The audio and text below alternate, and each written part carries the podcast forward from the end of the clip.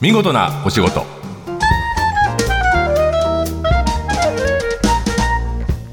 出版社マガジンハウスの編集者西田善太です。この時間は見事なお仕事。企業の中の人にお話を伺い見事な取り組みや新情報をお届けする番組です、えー、まずは見事なお言葉、えー、普段、えー、仕事をしている、まあ、外でいろんな人に会ってるとピンとくる言葉とかズキンとくる言葉を言われることがありますが今日は短く簡単な言葉です。幸せは自己発電ですよね。えこれはですねいわゆる GAFA 的なところに勤める僕の信頼する優秀な女性の、えエンジニアの、え人に言われた言葉です。幸せって自分の心が決めるものという有名な三尾さんの言葉がありますけどそれより一歩進んでいてですね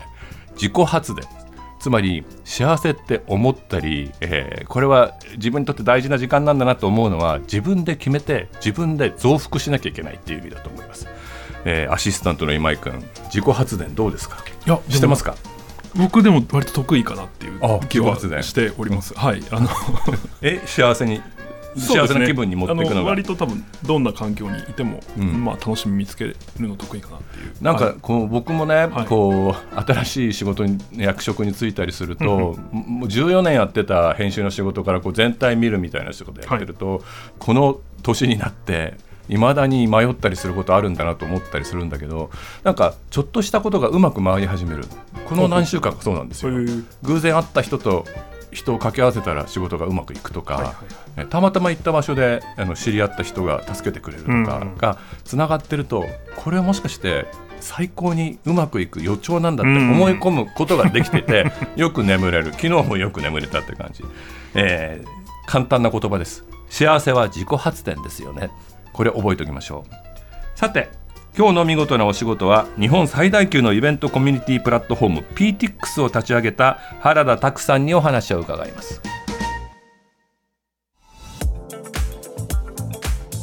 え今日は PTX CEO の原田拓さんにいらしていただいてます。よろしくお願いします。よろしくお願いいたします。PTX は、えー、僕も実は、えー、B&B というですね下北沢の書店があって、はいはい、自分もイベント出たりするんですけど、そこのチケットが PTX に変わったってことと、はい、南青山に、えーと、バルームっていう音楽ホールが1年前にできて、ね。はい、バルームもいつの間にか PTX に変わっていて PTX とは何ぞやと思ってたところでお会いできて嬉しいいいなと思ってるんですけど、ありがとうございます。えー、PTX 主な事業は何か教えてください。えっ、ー、と PTX はですね、はい、えっ、ー、と大小さまざまなイベント、いろんな内容のイベントを、えー、サポートしている、えー、サービスでございまして、はい、まあ大型フェスとか、はい、まあいろんなフジロックだって売ってますもんね。フジロックも売ってますし。うんまあ、僕らも毎日いろんなイベントが入ってきて毎日驚きなんですけども、うん、まあ、世の中には本当に面白いアイディアとか、はい、いろんな思いを抱いている方々があってそのアイディアとか思いのもとに人々が集まるっていうそんなイベントコミュニティを支えているサービスです。具体的にはチケット販売や管理のような仕事と考えてるんですか？そうですね、はい、えっとまあ、主催者、何かイベントを主催したい場合に、はい、PTX に来ていただいて、はい、まあ、そのイベントの内容ですとか、日時とか設定して、まあ、有料チケットの場合は値段も設定して、それを公開すると、えっとまあ、それ決済のシステムにもなってそうですね、決済にもなっていますし、えゆ無料のイベントも管理できる？無料も可能です。その場合は一切我々は費用いただあのいただかないので、そのまま利用できます。スタートはいつ頃なんでしょう、えっと、サービス開始は2011年の、はい、あの東日本大震災の直後ですね、はい、5月にサービスもともと3月にサービス開始する予定だったんですけど震災が起こって5月に。遅れて、はい、会員数って今どれぐらい成長してるんですか？今はですね840万人ほどですね。ちょっと待って日本だけで？いやグローバルですけど、ね、今もう完全にグローバルなんだ、はい、ちなみに先に聞いちゃいますけど、グローバルは何カ国今はですね27か国世界中であの、まあ、サービス展開しておりまして、はい、すごいですね、まあ、そこはどんどん広げていきたいというふうには考えています。扱ってるイベント数って大体どれぐらいなんですか、まあ、常時ですけども、えーと、1万5000件ぐらいのイベントが見つかるっていうのが、ね、全部はいけないね。無理ですね。僕らも全然あの全ては把握できないっていううんうんうん、本当にまあ世の中っていうのは本当に多種多様なあのイベントがあるんだなっていうなるほど、はい、思います。そもそも原田さんはこのきっかけは何だったんでしょう？きっかけはですねまあいろんな重いきっかけはあるんですけども、はい、まあもともとあのー僕あのアマゾンとかソニーミュージックとかアップルで働いてたんですけども、なるほど。それぞれ素晴らしい大企業のもとで,、はいでね、えー、と働いてたんですけども何かこう自分あるいは自分ちなみにそうあの IT 系で働いてる時は原田さんの役割は何だったんですか？例えばアマゾンではマーケティング、はい、えー、を統括したり、アップルではですねあの iTunes ミュージックストアって音楽配信のストアがあの2005年にスタートしたんですけど僕その時ジョブズの国際フォーラムの。あいらっしゃいましたあいました。前から5番目で、あそうですか、えー、もう一生アップルについていこうと思って。あそうですか、うん、100年って発表した時ね。あの時舞台裏で見てました、えー、そうですか。その立ち上げに携わった。ベックかなんかがあの演奏したから。ベックです。ね。はい。懐かしい。覚えてますね。懐かしいです、ね、はい。ごめんなさい。興奮してしまいました。そうか。でもまあ結構大きいところで大きい仕事してたんだけど、うん。ね、さてどうして出ていこうと思ったんですか？飛び出そうとまあこれはおそらくあの実は父が音楽家なんですけども彼はまあ、60年代にアメリカに渡って、はい、まあ、本当に何もないところから音楽家として成功するこの過程を、まあ、幼いながら、見てきたんですね。なので自分で何かこうゼロから作るそういった野望はどっかで持ってたんでしょう、ね、なるほどね。なので、まあ、大きな企業ですごく勉強になりましたけども、うんうん、まあ、自分であるいは自分の好きな仲間と一緒に何かゼロから立ち上げることができないかなとぼんやり思い始めて、うん、もうそれがもういよいよ我慢できなくなって飛び出して起業したっていうようなきっかけです。でそれが PTX に結実していくには、何があのやっぱり音楽系のことをやりたいと思ってイベントやりたいっていうのは頭にあったんですか、ね、えー、っと人と会いたいとか人を集めたいとか、はい、もともと音楽業界出身ではあるんで、はい、あのこれからスタートする音楽あのアーティストとか、うん、あるいは、ね、小さな劇団だとかそういったところで何か、はいはい。まあ、大きなところはもうプレイガイドがあるんで、そ、ね、こにまあベンチャーとして入り込む余地はないと思ったんですけども、もっと草の根的な、もっとインディーズだとか、うんうん、これからっていうところ何かできるのかなっていうシンプルなアイディアから、えー、そこで思いついたのが PTX。まあ、こういうなるほどね、えーと、簡単にチケットが売れるっていうようなサービスですね、はいはいはい、最初は、うん、あの知名度もないし、うん、実績もないけど、うん、どんなふうに受け入れられたんですかね？これがですね先ほどあの言った通りなんですけどもあの震災直後だったんですね。で、はい、当初の想定ではそういったあのインディーズのアーティストとか、はい、まあ、そういった、まあ、劇団だとかそんなことを考えてたんですけども、実際にはですね何が起きたかというとその震災の復興活動に携わるこう NPO とか、はいはい、そういった方々がまず最初の PTX とを利用して顧客になったはい、顧客になったっていう経緯があってそこで多くの気づきがあったんですね。これって最初はもう単なる簡単なチケットのサービスだっていうふうに僕らも思ってたのが実はもっともっとこう社会貢献ができる、ね。はいはい、そういう可能性があるっていうことに本当にそれがサービス開始直後に気づきがあって、うん、その後のこう事業作りの方向性だとか、えー、ミッションのこう形成っていう意味でもそこが大きく影響しているんですね。はい、なのでそこの源泉っていうかやっぱりきっかけは、うんうんうん、えーと、震災っていうのがあるんですね。ですね。でまあ、今ではもちろんあの、まあ、当初の思い通り音楽とか、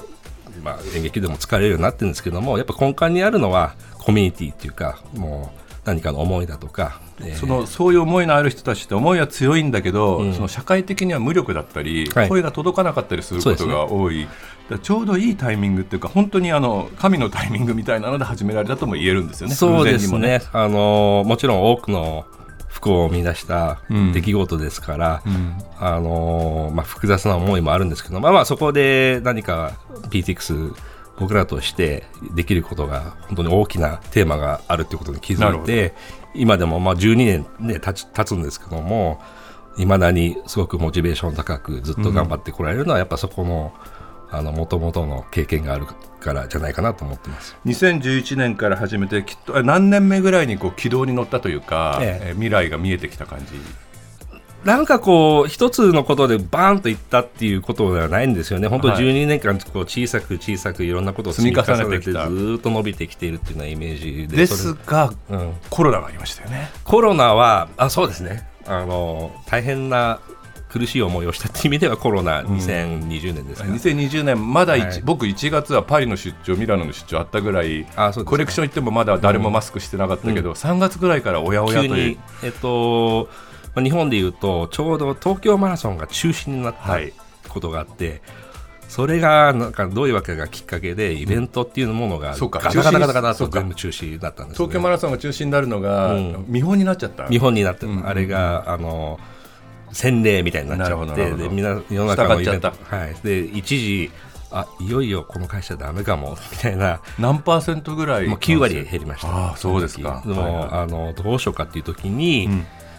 ぐちゃぐちゃ言ってもしょうがないんで、前向きにちょっと考えようということで、じゃあ、イベントっていうのはこういう時に何ができるかというと、オンラインでできるんじゃないかっていう。はいはい。で、ズームが伸びた時と同じですね。同じですね。はいはいはい、で、そこをオンラインイベントをどうやってサポートできるかっていうところで、はい、まあ、そういった機能を開発、早く、素早く開発してリリースしたり、うんうん、あるいはお客様へのコミュニケーションですね。オンラインイベントに活路を見出しましょう。うん、ここに可能性がありますっていうようなコミュニケーションも、あの、密にとって、そうすると、こうも見事な B 字回復っていうかなるほどね。6月とか7月あたりがぐぐぐっと伸びて、まあ、一時本当に9割以上のイベントはオンラインイベントっていうところで、うんうん、まあ正直コロナ前よりも PTX あのサービスとしては、まあ、成長した。成長したっていうことなんですね。なのでそこはなんかピンチがチャンスになったっていう。ですねまさにね、はい世界中で利用されてるっていう流れですけど例えばどんな国で PTX は使われてるんですかあそうですね、まあ、シンガポールとかマレーシアとか、はいはい、アメリカとか、はい、まあ、あの今後どうもっとあの欧米とかにも力入れていきたいと思ってるんですけども、うん、まあ、だけどアジアはもう今後すごくマーケットとして伸びると思っていますので、うん、まあ、このコンセプトこのミッションが届くようであればどこでもやりたいというような思いです。今後なんか原田さんちゃんとこう自分のロードマップ作ってる気がするんですけど、はい、今後の展望夢を語ってもらえれば。そうですね。やっぱりまあ、イベントっていうのはコミュニティがのこうが形成される一つの手段一つの形でしかないので、うんうん、もっともっとコミュニティっていうのは何なのかっていうのを根幹を考えてですね、うん、ああのある意味まあイベント以外でのコミュニティ活動なるほど、えー、そこで何か普段のコミュニティもサポートできたらそうですね、ね、必ずしも物理的に集まってなくても普段のこう、つながってる感じとか。つながってる感じとかインタラクションは発生しているはずなのでそこで PTX として、はい。えー、そこをより活性化できる機能だったり、うん、えー、そういったものを提供していきたいなというふうにえーとまあ、思っていますし、うんうん、まあ、それだけじゃなくてイベントっていう中でももっともっとオンラインイベントのやりやすい機能だとか、うん、えー、オフラインも今復活してきているので、ね、やりたいやらなきゃいけないことがたくさんありますし、うん、本当にあのキリがないです。や,、やらなきゃいけないことは。うん、なんかこうこうアプリで、まあ、DX というか、はい、デジタルの力使ってるけど結果は人と人を合わせてるっていう意味ではすごく人間的な仕事だと思います、ね、本当にそういう実感が本当に日々あって例えばなんか PTX がきっかけで生まれた赤ちゃんって世の中に一体何人いるんだろうななんて想像すると本当に楽しくなるというか。PTX で生まれた赤ちゃん、えー大集合ってイベントじゃやったら意外とすごい人数で一つの場所には集まらないあの収まらないかもしれないですよね。面白い評価軸ですよね。